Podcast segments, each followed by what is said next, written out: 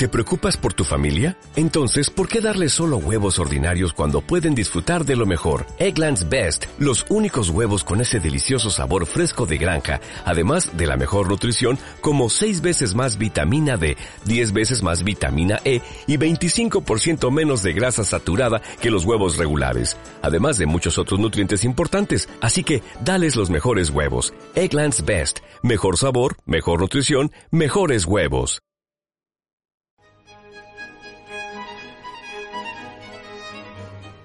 Botas Abogados patrocina El Enjambre.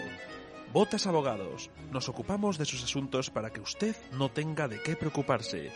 Botasabogados.com, calle Uría número 30, piso 5, teléfono 985 25 99 56. Botas Abogados.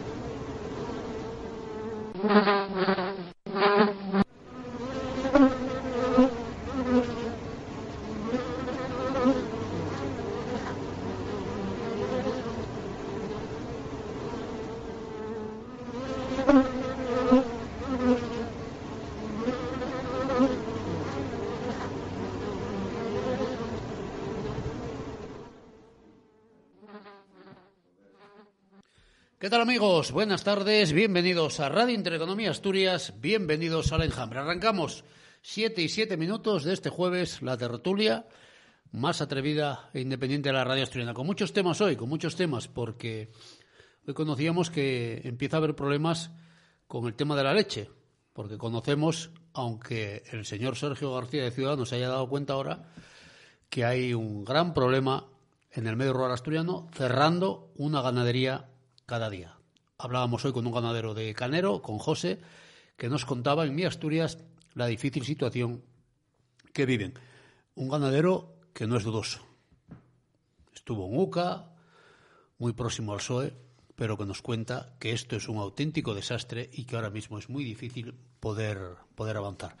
Vivimos una semana también, ya al final de la anterior y esta, que se ha hablado mucho de salmones. Hasta el señor Pumares quiere ahora ponerse el vadeador, bajar al río y solucionar los problemas. Hay que tener cuidado, Pumares, que hay piedras en el río que te pueden hacer resbalar.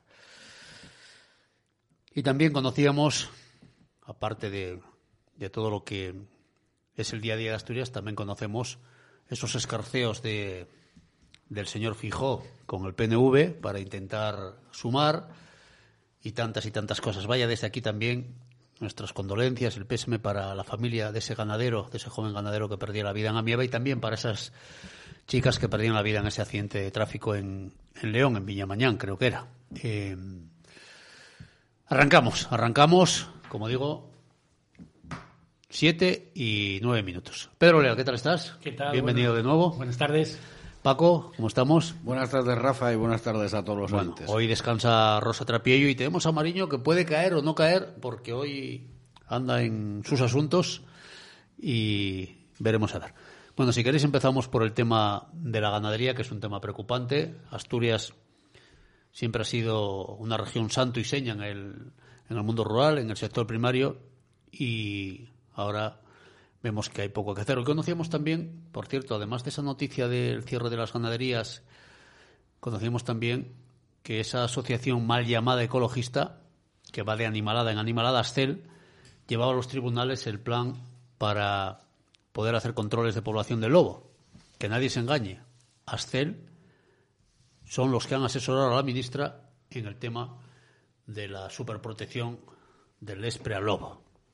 Aunque ahora quieran vendernos humo. No sé lo que va a pasar en Asturias. Hoy también conocíamos esa noticia que creo que os mandaba tanto a Pago como a Pedro acerca de que desde medio rural han dado orden de tener controlada una manada de lobos, pero al momento ni tocarla, ni tocarla. Habrá que esperar a que actúen y luego cuando ya acaben con, con todo, pues eh, me comentaba un amigo hoy, al que le mandaba esta noticia, que llevan varias semanas actuando un grupo de lobos en Berció. No sé si con Berció está pues entre, entre Trubia, y Grado, para que lo entendáis. O sea, al lado de Oviedo prácticamente, a escasos 20 kilómetros de Oviedo, que llevan toda la semana actuando y dejando bajo mínimos los rebaños de ovejas de la zona. Pero es lo que tenemos. Pedro, ¿cómo lo veis? Bueno, el, el, asunto y los problemas de la ganadería en Asturias no es nuevo. La desprotección a la que está sumida el sector primario, en particular la ganadería asturiana, viene de hace muchos años. Pues estaba el problema del lobo al que te hacías referencia, que ha hecho que la cabaña ganadera de Reciella, tanto de cabra como de oveja, pues se haya ido disminuyendo paulatinamente, con el peligro que tiene eso también para, para, para los costes de pesto, para la producción de algo tan emblemático asturiano como es el queso. Luego está habido los costes de, la producción, que no han ido igual o no han sido equiparados a los precios con los que se compra en este caso la leche o la carne.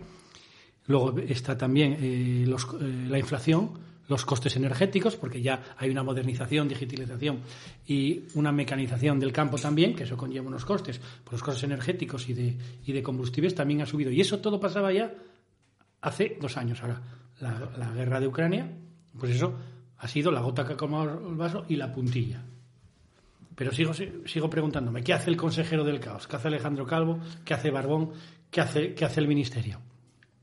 Veíamos ahora que estamos a la espera de los presupuestos, o que hoy veía el debate de los presupuestos generales en, en, en el Congreso de los Diputados, y lo que estamos viendo es clientelismo partidista. Las partidas presupuestarias no están para solucionar los problemas de los sectores productivos de España y en la, particularmente en lo que nos afecta a Asturias. No está pensado. No hay una ayuda de compensación a los ganaderos por, los, por el incremento de la energía o por la inflación, como hubo ayudas para el COVID a otros, a otros, eh, otros colectivos empresariales. ¿Por qué al campo no se le protege en esta situación tan particular que está teniendo con, la, con el incremento de precios del pienso, con el incremento de los costes energéticos y de combustible? ¿Por qué eso no se produce al campo? Y sí, sin embargo, subvencionamos esos colectivos, y lo digo sin, sin reparo ninguno, terroristas, como son los de Bildu, que amparaban a, ETA, independentistas, secesionistas, todo eso se protege y a esos colectivos y esas subvenciones individualizadas se dan. Y a todo el sector de la extrema izquierda, que aquí parece que solo existe la extrema derecha, de la extrema izquierda que está cogobernando este país, se le sigue subvencionando a esos colectivos y a esos lobbies que pululan alrededor de esos partidos, ¿no? Eso no se hace. Pero es muy guapo venir a decir y decir, sí, apoyo a los ganaderos, pero ¿cómo? No me lo digas de palabra. Pongo una partida presupuestaria X para ayudar al sector primario, que en estos momentos está bajo mínimos y desapareciendo. Y más va a desaparecer. En breve veremos los presupuestos del señor Barbón. Mucho me temo que no va a haber ese apoyo directo al sector primario que tanto está sufriendo, que tanto escuchamos en los medios de comunicación, que tanto lo alaba todo el mundo, porque cae bien el sector primario, cae bien, ¿eh? los ganaderos, los agricultores. Sí, buena gente, cae gente bien humilde, a la gente, claro. qué buenos son, ¿eh? Sí. ¿eh? Qué guapos son los huevos de casa cuando me los regalen, pero no cuando los voy a comprar. Qué bien son. Pues eso está ocurriendo y es grave. Y es grave. Entonces llega un momento de pasar de las palabras a los hechos. Y los hechos se ven cuando vemos el documento, que va a ser el presupuesto, el instrumento y cómo compensamos ahora a estos señores que lo están pasando mal y que esto va a ser un peligro de cara al futuro.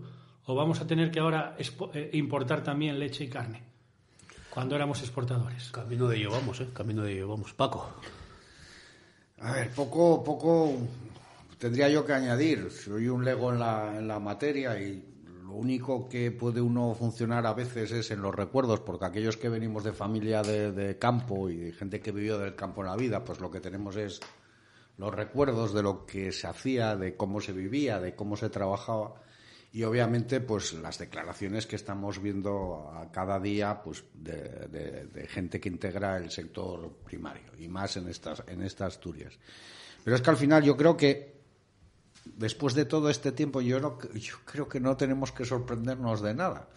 Porque yo creo que lo que hay es una campaña muy metódica, muy bien estudiada, muy bien planificada en el sentido de abandonar de una forma evidente lo que son conceptos como la ganadería extensiva, de, eh, tratando de dibujar por aquello de, de, la ganadería artesanal, como si no fuera ni una ni otra artesana, porque hay que echar muchas horas y echar mucho trabajo para sacar una cualquier explotación ganadera o agrícola adelante, ¿no? Y al final, pues yo creo que estamos una vez más entre, primero, a una dejación absoluta por parte de las autoridades de lo que ha sido el sector primario. Es mucho más fácil para las grandes superficies, para los grandes intermediarios, para los grandes productores, comprar en Marruecos, comprar en otros países donde además los requisitos fitosanitarios que se exigen a esos productos son mucho más tenues que los que existen en la Unión Europea y bueno, a pesar de eso pues sale mucho más barato y no les importa eh, dejar morir el sector, el sector primario. Hablas de los cierres de las, de las explotaciones de ganaderas de leche. Yo leía hace ya tiempo que en Francia decían que, que había unas 10.000 o 15.000 al día, no, perdón, 10.000 o 15.000 explotaciones al año que se cerraban. En Francia, que estamos hablando, pues siempre ha sido nuestro gran competidor ¿no? en, la, en, la, en la materia. Incluso llegaba a hablarse de que había uno o dos suicidios de, de, titulares de explotaciones de lácteas en Francia que se suicidaban por, por no poder hacer frente a ese tema. Claro, si todo esto lo relacionamos con lo que yo llamo el, el ecoinfantilismo, es decir, este ecologismo mal entendido de salón de la calle Serrano o de la calle o de la Gran Vía que llega incluso pues a formular denuncias porque una vaca muge por encima de unos decibelios cuando van a una casa rural pues claro, uno dice, de verdad, como especie humana estamos condenados a extinguirnos. es que está clarísimo. Es alguien que no ha pisado una, como dicen en Galicia, una bosta de vaca, es alguien que no ha olido el estiércol, que no ha visto cómo se hacía una matanza, cómo se, eh, se gestionaba un pollo para comerlo en la cazuela, un pito de corral, no ha visto esas cosas que muchos hemos visto con normalidad, que no hemos visto que en ningún momento sea un ensayamiento con los animales ni otra serie de cuestiones, y por lo tanto, evidentemente, que eso es el devenir normal del ser humano en nuestra evolución como, como especie, ¿no? Entonces, claro, a partir de ahí, eh, cuando la gente no sabe cuáles son los orígenes del trabajo, lo que ha supuesto, y se trata de ignorar lo que ha supuesto la evolución del sector primario y lo que ha supuesto siempre el sector primario para el sostenimiento de una sociedad, y lo que se nos quiere es construir otra serie extraña en el que los animales ahora parece que tienen, vamos a decir, derechos pero no sabemos lo que son, porque en el Código Civil todavía se calificaron como semovientes. Ahora uno tiene la duda de que es un, perro. ¿no? Un perro no deja de ser más que un perro. O sea, no hay otras eh, cuestiones.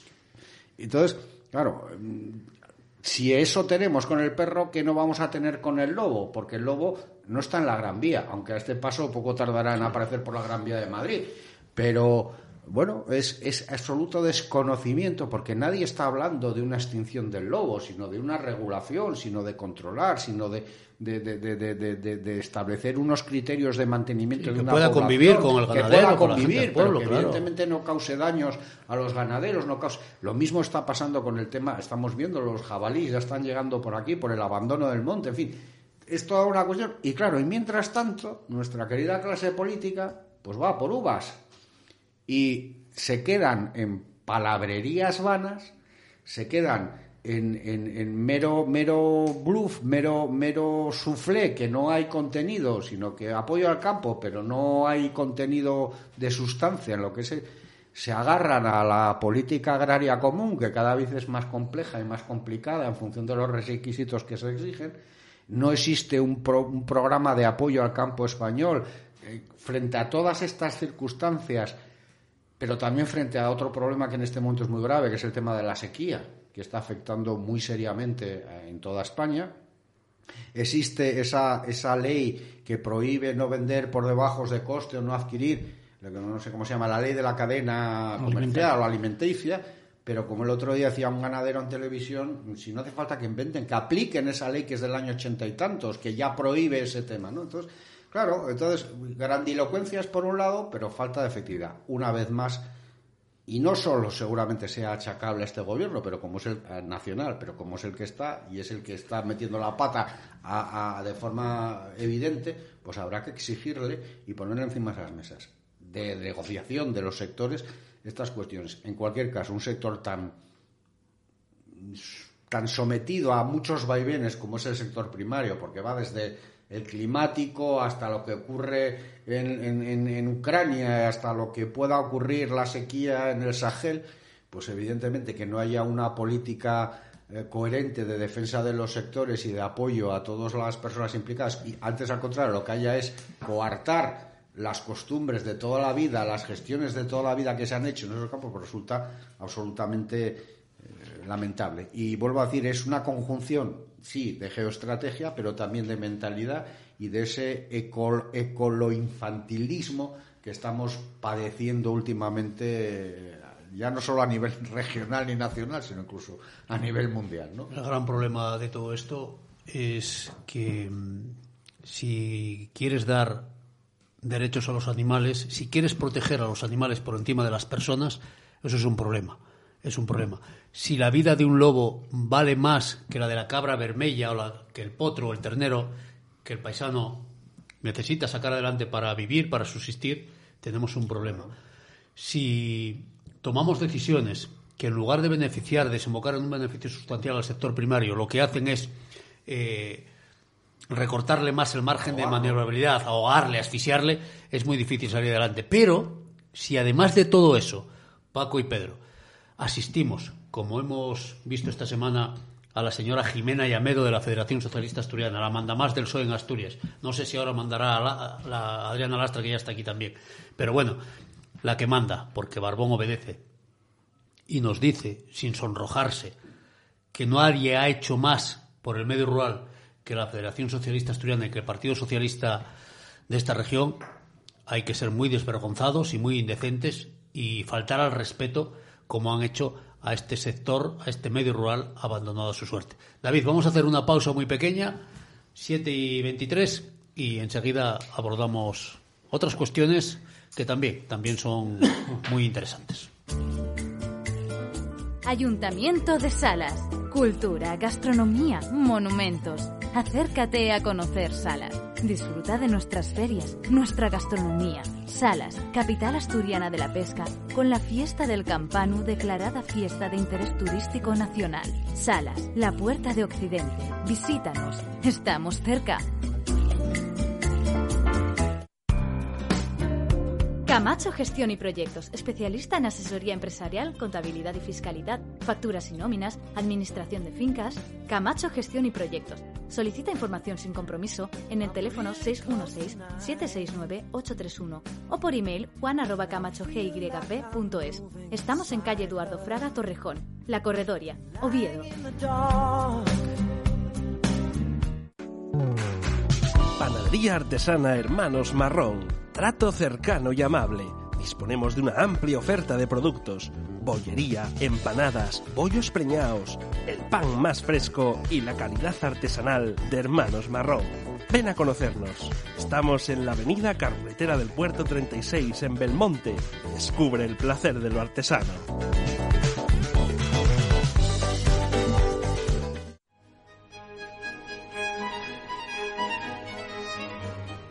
Botas Abogados patrocina El Enjambre. Botas Abogados, nos ocupamos de sus asuntos para que usted no tenga de qué preocuparse. Botasabogados.com, calle Uría número 30, piso 5, teléfono 985 25 99 56. Botas Abogados.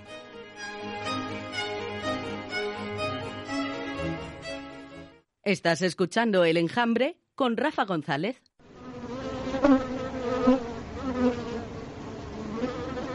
Continuamos en directo, 7 y 24 minutos.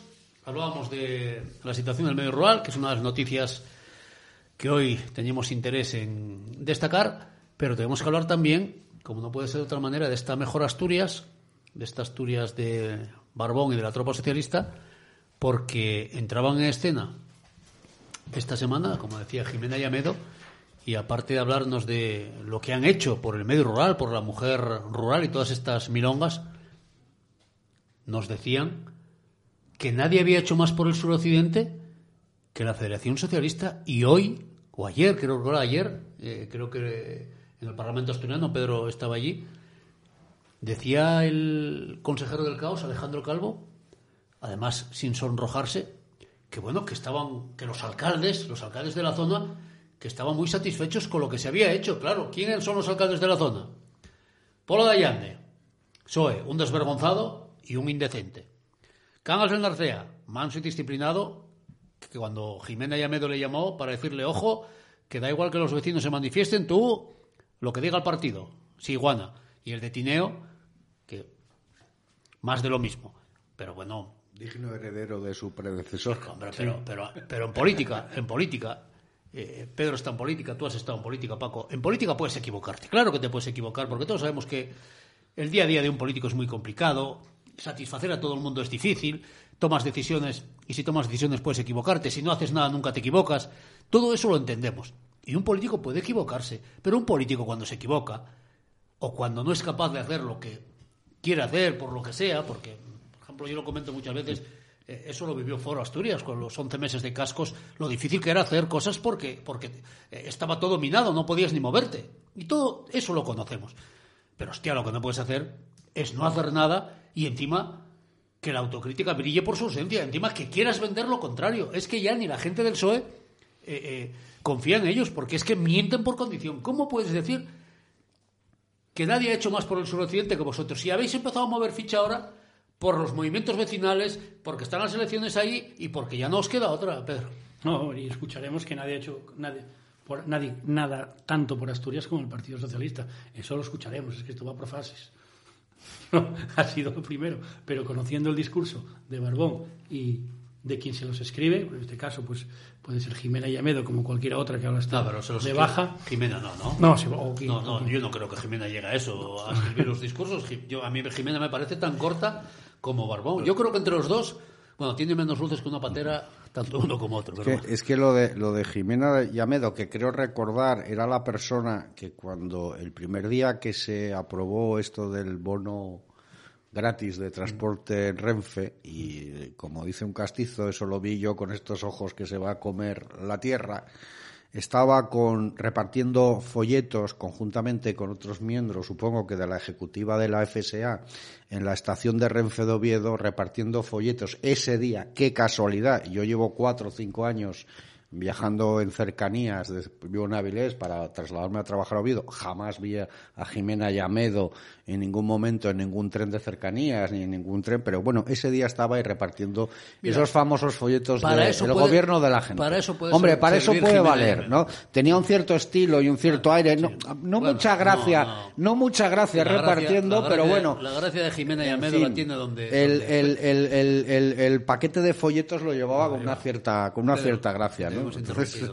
Mira, yo a estos personajes de la Federación Socialista Asturiana y del Partido Socialista los comparo para aquellos que, de niños y jóvenes leímos aquella novela, ¿no? La historia interminable. ¿Os acordáis de la nada que acaba con todo? Estos son la nada. Porque además que no son nada. Les viene, les viene como al pelo. Y allí por donde van arrasan. Y no hay, más, no hay más que ver la situación de Asturias. Decir que nadie más ha hecho por lo suficiente que la FSA y el PSOE, yo cuando voy me avergüenza. Yo tengo amigos que trabajaron en la enseñanza y que tenían que ir todos los días desde la zona centro a Cangas de Narcea y luego... O a Ibias, Pedro. Que, mira, yo, lo, comento por la caza, ¿eh? Por la caza. Yo prefiero ir a, a Toledo, a Ciudad Real, a Soria, a cazar, que a Ibias. Es que casi tardo lo mismo, el viaje es muchísimo más cómodo. A Ibias te vas jugando la vida cada, cada kilómetro. cada curva. Pero bueno, pero, perdona. Que te y, y no sabes lo que va a pasar. Y, y eso es un ejemplo, y lo dirán también, de con, con la pesca, lo dirán también con, la pesca marítima, lo dirán también con, la, con, el mundo, con el mundo rural, y lo dirán también con la industria, ¿no? que con ellos, pues mira, Alcoa ya estaba decretando ya los pagos y las indemnizaciones ahora para pagar a los trabajadores. Todo lo que tocan lo, arrasan, lo destrozan. Sí, pero construyen el discurso contrario. Entonces, claro, es la estrategia y a lo mejor digo algo muy grueso, pero me da igual. Es la estrategia del partido nazi. Goebbels que era el ministro de propaganda de Hitler y que de alguna manera eh, a los estudiosos del marketing consideran que en aquella nefanda eh, dictadura eh, construyó los, los, los, pilares de lo que es el marketing moderno, siempre decía que no había nada más eficaz que dos cosas. Una, buscar un enemigo extranjero como responsable o ajeno como responsable de todos los males de la nación o de una sociedad determinada. Y segundo, repetir muchas veces mentiras. Y entonces estos... te van a llamar fascista? Bueno, no sé, pues me llamen lo, lo, que quieran, pero evidentemente yo creo que ellos son mucho más fascistas de lo que pueda ser yo, que no lo soy en absoluto, y, y habla un ex militante del Partido Socialista durante muchos años. Entonces, claro, eh, esta gente, pues eh, es así. Lo que pasa que es que lo hacen encima sin inteligencia y de una, fan, de una manera tan burda que piensan que la sociedad, o al menos una parte de la sociedad, es absolutamente inane a, esa construcción que ellos hacen. Entonces, bueno, pues habrá gente que evidentemente les compre ese mercado, les compre ese producto, pero habrá otros, o al menos confío en que haya otros, en que sean críticos y que al menos puedan decir públicamente, oiga, no, mire, ya está bien. Y hay voces discrepantes ¿Eh? dentro Entonces, del PSOE incluso y hay dentro voces del propio. ¿eh? Entonces, Con- claro, con estás viendo. La vieja guardia claro, está... Pero es que la vieja guardia, al menos, tenía una cierta experiencia, tenía un cierto pozo.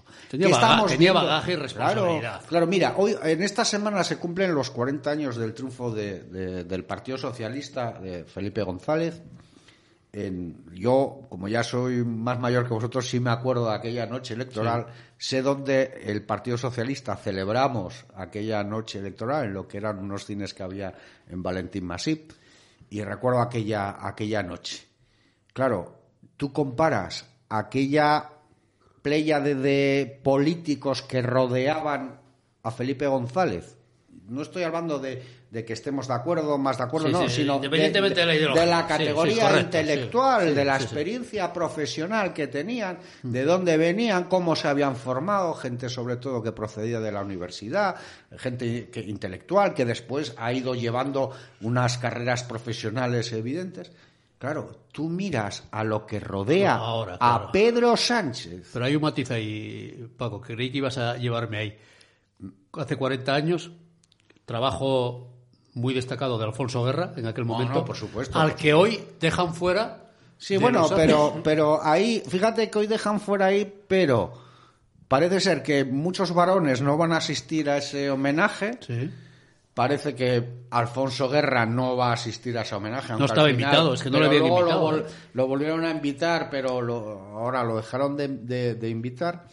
Y se va a quedar un Pedro Sánchez, que es el digno heredero de Zapatero, en esa degradación absoluta del Partido Socialista. Y claro, uno ve a Pedro Sánchez, lo que rodea, uno compara, por favor, a una ministra de Hacienda como es nuestra querida Chiqui Montero, pues en su día con un Miguel Boyer, con un Carlos Solchava o con gente de ese calibre. ¿Y dónde va? o sea, no, no hay color, no hay por.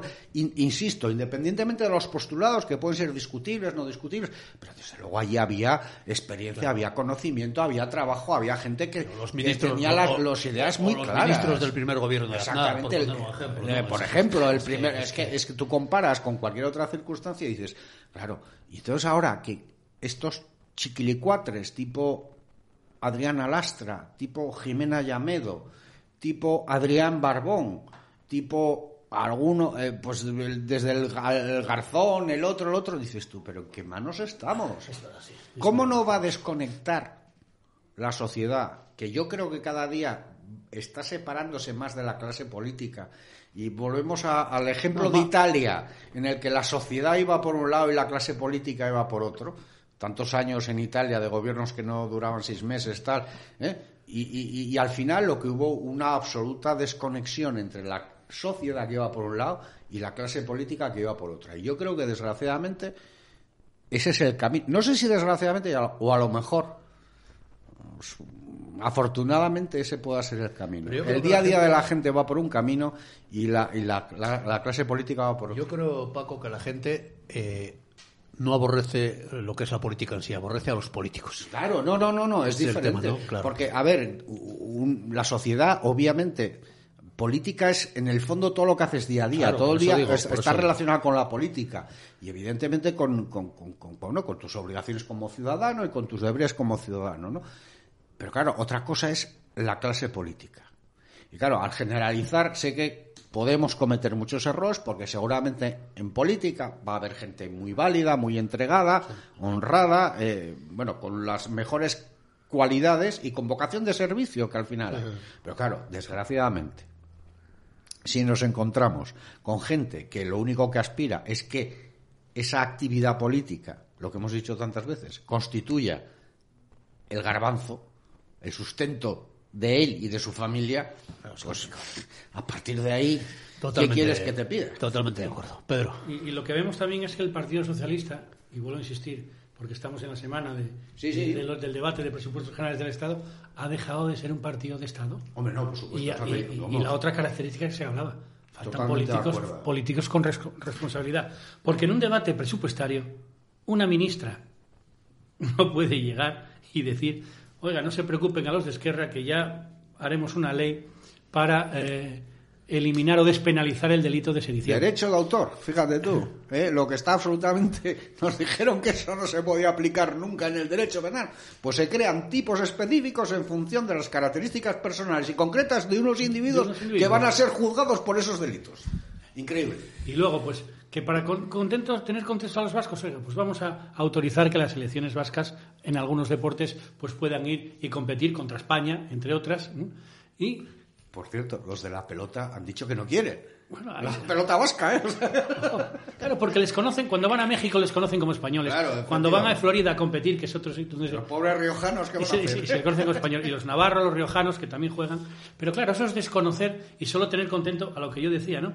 A un clientelismo muy puntual. Si en eso aboga una ley presupuestaria, pues allá nos vamos. Y este cambio y de falta de responsabilidad de Pedro Sánchez, pues ¿cuándo se produce? Se produce cuando, después del consentido de, Estado, el Partido Socialista apoya a Mariano Rajoy en la aplicación del 155 para quitar competencias a la Generalitat, ahí ve el hombre que dice, pues yo así no soy presidente, ¿qué va? Yo me tengo que aliar con los delincuentes, con los excepcionistas para llegar a ser presidente, para el momento dado montar una moción de censura y que me apoyen. Y eso ha hecho. Y ahora les paga. Y les paga hasta a los terroristas acercándole presos. No autorizando las manifestaciones de enaltecimiento del terrorismo, despenalizando que se queme la bandera de España o la imagen del rey. Todo eso ha sido para tener contentas a esa Y gente. penalizando que digas viva Franco. Por supuesto. Pero, pero ojo, eh, si puedes decir viva ETA. o viva Franco no. penalizando o penalizando el hecho y yo no soy partidario de ello, de que gente pueda en la calle rezar delante de una clínica en la que se practiquen abortos ¿Dónde queda el- la libertad de expresión? Que en países como en Estados Unidos, independientemente de que gobierne quien gobierne, eso es absolutamente sagrado.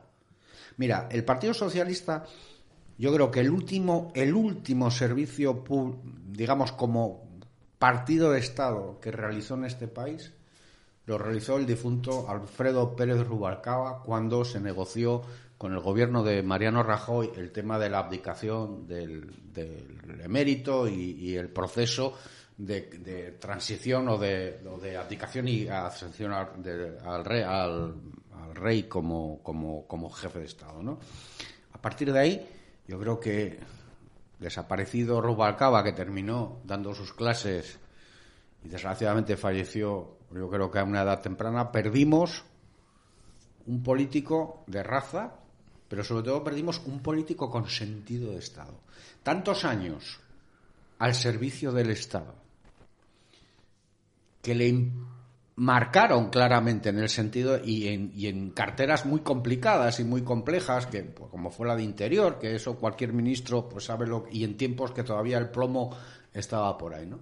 Claro, tú ves ahora estos acuerdos, ves esta manera de desarmar al Estado de Derecho de las armas que pueda utilizar, me refiero a armas jurídicas, evidentemente, contra un intento de atacar la propia esencia de ese Estado de Derecho, cuando nos vuelven o intentan meternos otra vez más la bola con la modificación del delito de sedición nos van a homogeneizar con Europa. ¿Pero qué nos están contando?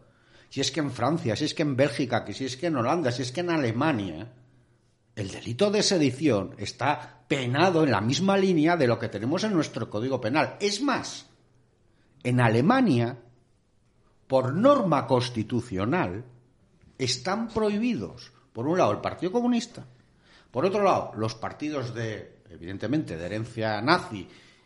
Y sobre todo, cualquier partido que tenga como objetivo la separación o la disolución de la República Federal de Alemania. Es decir, por aplicación de una norma constitucional en uno de los estados más democráticos, porque no creo que nadie ponga en duda la calidad democrática de la República Federal Alemana, partidos como el PNV, partidos como Bildu, partidos como Esquerra, partidos como Junts, serían ilegales. Y aquí son socios de un individuo, ya no digo de un partido, de un individuo que su única aspiración es la de la permanecer en la Moncloa. Y por cierto, a ver si algún día nos explica la sospechosa presencia de su mujer en la gira por África y esa relación que tuvo con cierto organismo del Instituto de Empresas, ¿eh? encargado de gestionar desarrollos y proyectos comerciales en África.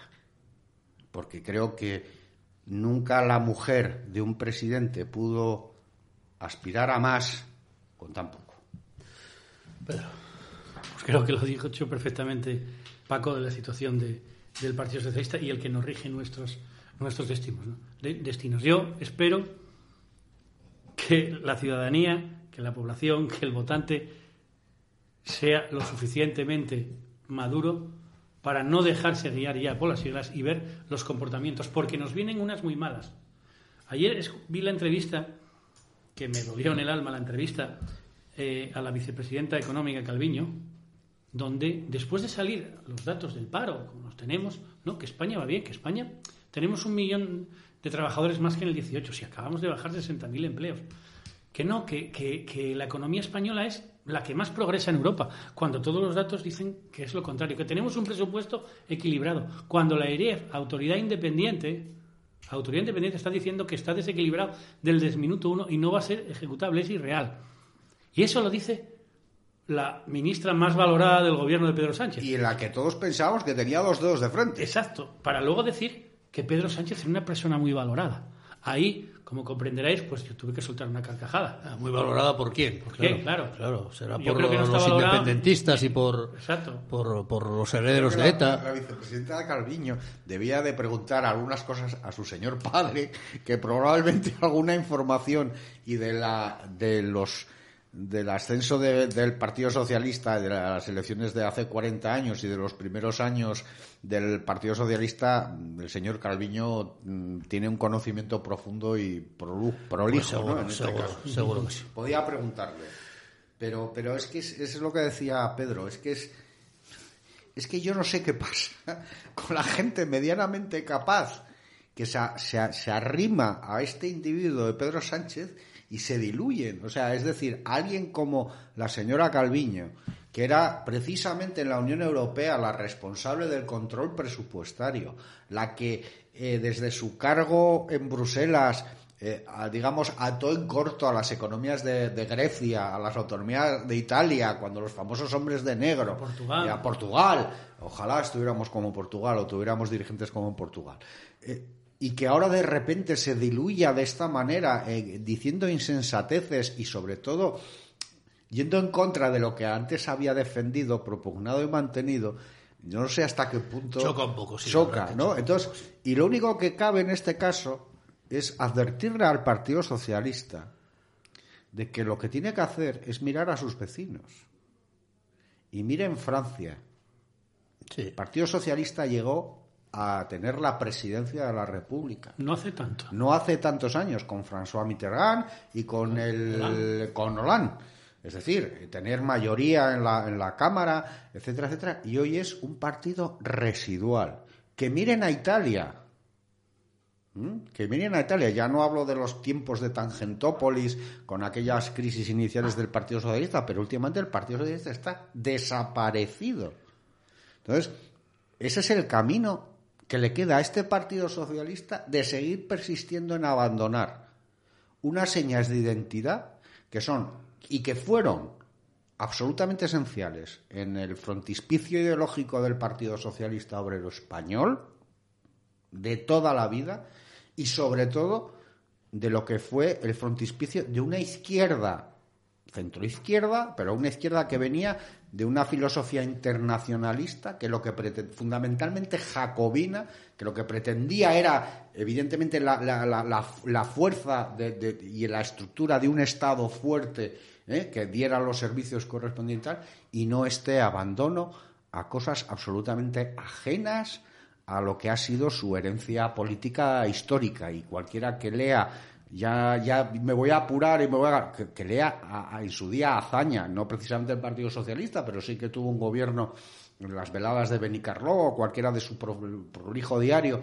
de, de, su gobierno y como ministro y como presidente de la República, o incluso si me apuran los textos de Indalecio Prieto o de cualquiera de los grandes representantes del Partido Socialista durante el periodo previo a la Guerra Civil Española pueden ver claramente cuál era la vocación, independientemente de su ansia revolucionaria, de lo que era el Partido Socialista y qué fue lo que dijo Felipe González en Suresnes. Ahí están las actas, los que fuimos militantes en aquella época las leímos y sabemos lo que hubo, que no tienen nada que ver, nada que ver con el posicionamiento que frente al concepto de España tuvo tradicionalmente el Partido Socialista con el que tiene en este momento este mercachifle, este mercader del poder que es Pedro Sánchez. Cambiamos de tercio, si os parece. Hablamos, volvemos a Asturias porque sí queríamos tocar lo que está ocurriendo en el, Parlamento asturiano semana tras semana, Pedro, con tu compañero, con Adrián Pumares. Porque llama mucho la atención que alguien que cuando entra en escena, bueno, seguramente entra en escena por los que le manejan, le dicen lo que hay que hacer, cómo, cuándo, pero que se aproveche de tu trabajo, que lo utilice de forma, bueno, el calificativo voy a guardármelo porque si no, y luego las propuestas tuyas las retire para ser él quien les dé vida, quien les dé forma en el Parlamento asturiano, yo creo que es una degradación de lo que es la clase política, no por este chaval que es Lelo, pero sí que permitan esas cosas. Sí, la verdad que el Parlamento asturiano en esta legislatura, en cuanto a la protección de derechos fundamentales de un diputado, en este caso de mi persona, está cayendo en la degradación absoluta porque se permite. Y se permite desde la presidencia de la Junta, sobre todo, que se hagan estos mercadeos, pero esta vez mercadeos parlamentarios para tener contento a quien me pueda apoyar en una determinada ley ¿eh? Ahora tenemos cerca la ley del Consejo Económico y Social que se suprimió la legislatura pasada y necesitamos el apoyo de Pumares. A ver si vamos a permitirle que haga esas estas, estas cosas, ¿no? De copiar y plagiar, aunque ya esté la iniciativa presentada por otro diputado, en este caso, que, soy yo, pero para que esté contento el diputado teledirigido, ¿no? La última, y eso, la tienes por ahí, ¿no? sí, sí, la última. Por el tema de los salmones, ¿no? La última, yo el 14 de octubre advertí que el consejero del caos, Alejandro Calvo, pues apoyaba a unos expertos prohibicioneros y atacaba a los pescadores como causantes del problema del salmón en Asturias. El 17 de octubre, tres días después, pues solicité un debate en la Junta General. En la Junta General tiene que haber debates de política general y en este caso una política general sobre pesca fluvial. ¿Qué menos en algo tan importante como es para nuestra región que al menos el Pleno se disponga a ello? Y hice varias preguntas al, al gobierno de Asturias, que estoy esperando su contestación. Y luego, diez días después, este diputado dirigido, teledirigido, que presume de ser portavoz y que cobra por ello, además, un complemento, lo único que hace es, con todo el descaro del mundo, copiar mis ideas y mi trabajo para atribuírselo a él. Con nombre y apellidos. Ahí están los registros de la Cámara, que yo puedo demostrar dónde está mi propuesta, cuándo está registrada, su exposición de motivos y su contenido con todo el rigor parlamentario que merece la Junta General y con el que se debe hacer las iniciativas. Para él, pues hacer un corta y pega y atribuírselo. Eso pasa, eso pasa en el Parlamento y se mira para otro lado por esa mayoría de izquierdas que componen PSOE y Izquierda Unida que tanto le amparan para que él pueda apoyarlos pues en la memoria histórica como les apoya y en otras tantas, en la ley de Zalia, en otras tantas que van en contra de nuestro programa. Pero es que él piensa que me copia a mí. Lo peor de todo es que piensa que me copia a mí. O que el negro que le hace el trabajo, digo el negro en la acepción de la Real Academia de la Lengua, ¿no? Quien le hace el trabajo para que luego él lo presente, que lo hace, lo hace copiando a mí, pero no. Es que tanto él como el que se lo hace desconocen el programa de foro. Y al final, en mis iniciativas, referente a las normas de pesca eh, fluvial o pesca en aguas continentales para el próximo año, lo que hago es reflejar el programa de foro. Programa que ambos desconocen. Y al final piensan que me están copiando. Qué triste. Así es la tristeza de la labor y, la decadencia en la que llegó la labor de un parlamentario, que está para aportar soluciones y solo este, este personaje en el colmo y a ese señor le estamos pagando, a ese señor le estamos pagando un sueldo le estamos pagando por copiar a los demás ¿qué te parece Paco? en fin yo había oído eh, eso en psicología que hablan de las personas tóxicas ¿no? Aquellas que se aprovechan del trabajo de los demás sin dar reconocimiento y sin reconocer y además bueno luego con, con bueno pues con actitudes cercanas al acoso y al bullying no pero pero bueno es que yo cada vez no, no sé si la capacidad de sorpresa eh, ya debemos de seguir ampliándola pero a ver son datos que son como dice Pedro muy bien graves porque evidentemente lo primero que demuestra es que una persona o no tiene conocimiento, o no tiene capacidad, o no tiene voluntad, o no tiene iniciativa, o no tiene ganas ¿eh? para, para hacer su trabajo, que en este caso es el de parlamentario, y se supone que parlamentario viene de parlamentar, viene de hablar, viene de elaborar un discurso, viene de proponer ideas, de discutirlas, de alcanzar acuerdos, de manifestar desacuerdos, etcétera, etcétera. En fin, el arte de la política. Pero, claro, es que con, con, esto que estamos viendo, pues es, que es la, la, degradación y la degeneración. Y claro, con actitudes como esta, ¿cómo la gente no se va a estar separando? O, o al final, es que a la mayoría de la sociedad nos da, vamos a incluir, igual lo que pase de la verja para dentro del palacio de la Junta General, nos da igual. Es tan poco trascendente, o lo consideramos tan poco trascendente ese tema. Pero claro, cuando hablamos de modificar la autonomía, no, no, no nos quiten las autonomías. Entonces, bueno, preocupémonos por el órgano legislativo de nuestra autonomía, que nos afecta en mucho nuestra vida, en nuestra vida diaria, ¿no? Claro, actitudes como esta, o como la de otros grupos, bueno, ¿por qué no decirlo? El grupo de ciudadanos y gente así, pues bueno, uno, bueno, el grupo de ciudadanos ha dado un espectáculo a lo largo de toda la legislatura, desde el minuto cero más uno, pues que dices uno, al final, no sé. es que con, con Sergio es. Sergio, pero bueno, ya acuérdate desde ya la, espantada, la espantada de Juan Vázquez y a continuación todos los que se fueron y el goteo que hubo. Eh, pues bueno, lo mismo que os ha pasado desgraciadamente con este, con este diputado al grupo, al grupo de foro. Con lo cual uno, vuelvo a lo de antes, desgraciadamente. Soy repetitivo, lo siento y pido, pido disculpas a la audiencia, pero es que es gente que a lo único que aspira es a mantener su cargo porque es el único medio que tienen de ganarse la vida. Punto. Es que punto, porque si este señor tuviera dónde irse, en el momento en el que surge una, una discrepancia, una circunstancia, lo que fuera, coges y te vas. Yo no soy ejemplo de nada ni me considero ejemplo de nada, pero yo la única experiencia, digamos, en un cargo político que tuve fue la de ser tesorero en una junta de gobierno del Colegio de Abogados de Oviedo y duré tres años porque, bueno, compartía junta con hoy el actual teniente de alcalde de Oviedo, don Ignacio Cuesta. Y yo hubo actitudes que evidentemente no, no podía no, no, podía seguir porque evidentemente, bueno, no coincidían con lo que yo consideraba que en ese momento había. Y me fui.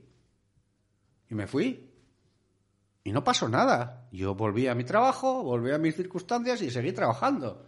Bueno, pues yo creo que cuando la gente no puede hacer eso, es porque depende demasiado del cargo político, del cargo público en este momento, y por lo tanto, bueno, pues ha de hacer estos equilibrios y estas, estas actitudes lamentables que estamos viendo pues en muchos o en algunos de los diputados Y bueno, ya- bueno, si ya hablamos del presidente del gobierno que plagió su tesis doctoral, a partir de ella, ¿qué podemos Poco pedir? más pues se puede añadir, sí. Bueno, se nos va el tiempo. Pedro, en dos minutos, algo que quieras comentar, quieras... eh, Bueno, yo sigo preocupado con, con el tema de, de la pesca flu- fluvial, la, la pesca en aguas continentales, que en los próximos días se dará la normativa Sí. para, para el próximo año.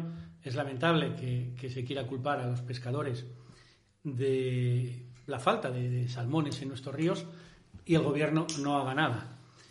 Es preocupante de que solo se haga caso de informes de determinados profesionales, con todos los respetos a su informe, algunos de corta y pega, tipo estilo, estilo Pumares, ¿eh? con 20 folios de los cuales 15 son de bibliografía, es decir, de dónde copié Pie de lo- página. Lo, que pongo, lo que pongo aquí, y otros que dicen lo contrario están guardados en el cajón. Aquellos que dicen que hay causas de origen marino en la ausencia de salmones en nuestros ríos, de eso nadie habla, porque sí que es cierto, y que algunos eh, en, las en- en- la pesca, algunos se aprovecha de la que llega el salmón y cogerlo ya en el mar antes de que entre en el río. De eso nadie habla, y eso está también en informes que el gobierno del Principado tiene, como digo, en el cajón. Nadie habla de aquellos que tienen pues licencia para pescar todo el año, de las nutrias, de los cormoranes. Tenemos una superpoblación. Nadie habla de la contaminación de las aguas. El salmón no es tonto. Y si se confluyen en una determinada zona del río todas las aguas residuales que antes estaban dispersas a lo largo del río y se diluían mucho mejor de forma natural, ahora, por medio de estas depuradoras que no depuran, que lo que hacen a veces es echar un producto químico y, y verter al río directamente, concentrar todas las aguas, el salmón no es tonto y dice, yo de aquí no paso, que aquí hay porquería. Pues todo eso es culpa de la dejadez de la administración. Entonces, si todo lo que va a hacer la administración para la pesca continental del próximo año es prohibir, para eso que no haga nada. Para eso que no haga nada. Porque saben más los pescadores y los ribereños de cómo cuidar su río. Y déjalos a ellos cuidarlo y no ellos que van a, digamos, a lastrar otro de los activos que teníamos en Asturias, como es la pesca, la pesca en nuestros ríos. Y no solo es el ramón, es el salmón, es el salmón, es la trucha, es el reo. Que era un potencial económico para restauración, hotelería y toda la riqueza. Pero poco a poco los socialistas, como la nada en la historia interminable, nos lo van arrasando. Con los ríos va a ocurrir lo mismo que han hecho con las reservas de caza. Desgraciarlas. Paco, un minuto. Hombre, muy rápido. Do- dos cosas. Una, respecto a lo que decía Pedro, totalmente de acuerdo. Y yo creo que cuando no tienes ideas, ¿por qué no vas y copias? Donde lo pueden hacer bien. Y yo recuerdo un viaje que hice años a Finlandia y es el paraíso del pescador, lo reconozco, pero han sabido gestionar muy bien sus recursos, han sabido muy bien cómo eh, hacer negocio y hacer un, un sector potente el, el turismo de pesca y bueno, pues no es tan complicado. Vete allí, vete a ver, es un país de la Unión Europea, relativamente te queda dos horas, dos horas y pico de vuelo y supongo que ahí sí que aprender modelos de gestión de otros sitios donde están triunfando podría ser claro. Y luego, permíteme una cosa muy rara, porque hace, en algunas temporadas atrás iba recomendando los jueves alguna, algún libro y tal. lectura, sí. Alguna lectura. Yo hoy me vas a permitir que, que vuelva a esa, a esa costumbre y recomiende un libro magnífico, magnífico que estoy leyendo, como todo lo de él, que es la última obra de Arturo Pérez Reverte que se titula Revolución. Magnífico, magnífico. Simplemente cualquiera que quiera conocer un poco de, de- de- de lo que fue aquello y sobre todo un poco esas experiencias de, de- de- de vida tan intensas que recoge Arturo, que lea, porque yo creo que es eh, el italiano, que fue su penúltima, no estuvo mal. Yo creo que en el CID bajó un poquitín, pero ha vuelto a ser ese magnífico escritor y es una muy buena recomendación que creo que, que merece la pena que, que lo lean los, los oyentes. Pues dicho queda la recomendación de, de Paco Gombarte para que disfrutemos de la lectura. Pedro Leal, que vaya bien, muchas gracias. Gracias a vosotros. Paco, gracias Como siempre, muchas gracias a ti, Rafa. David Núñez en el control, responsable de que esto suene así de bien. Reciban un saludo de su amigo que lo es, Rafa González. Que vaya bien, amigos. ¿Te preocupas por tu familia? Entonces, ¿por qué darles solo huevos ordinarios cuando pueden disfrutar de lo mejor? Eggland's Best, los únicos huevos con ese delicioso sabor fresco de granja, además de la mejor nutrición, como 6 veces más vitamina D, 10 veces más vitamina E y 25% menos de grasa saturada que los huevos regulares, además de muchos otros nutrientes importantes. Así que, dales los mejores huevos. Eggland's Best, mejor sabor, mejor nutrición, mejores huevos.